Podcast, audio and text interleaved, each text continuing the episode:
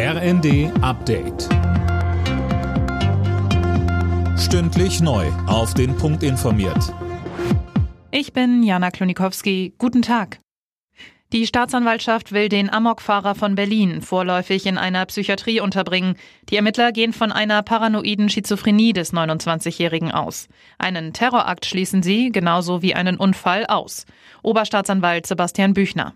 Es dürfte sich wahrscheinlich um eine vorsätzliche Tat handeln. Also der Unterbringungsbefehl, der heute beantragt wird, hat als Vorwurf einmal einen vollendeten Mord und äh, dann insgesamt 31 Fälle des versuchten Mordes. Die Mordmerkmale sind Heimtücke und Begehung mit gemeingefährlichen Mitteln. Die Europäische Zentralbank stellt die Weichen für die erste Zinserhöhung im Euroraum seit elf Jahren.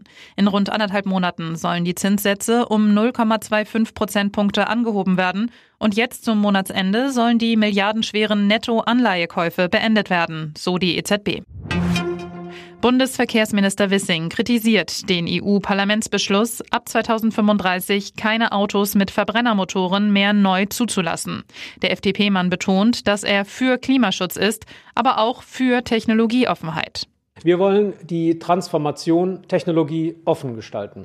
Dazu gehört, dass wir über 2035 hinaus Verbrennungsmotoren zulassen, wenn diese ausschließlich mit synthetischen Kraftstoffen klimaneutral betrieben werden. Das haben wir im Koalitionsvertrag ausdrücklich vereinbart und daran orientieren wir uns. Keine Mehrwertsteuer mehr für Obst, Gemüse, den ÖPNV oder Solaranlagen. Das schlägt das Umweltbundesamt vor. Was umweltfreundlich ist, sollte günstiger werden, sagt OBA-Präsident Messner. Das Ganze soll die Menschen entlasten und die Umwelt schützen, heißt es weiter. Alle Nachrichten auf rnd.de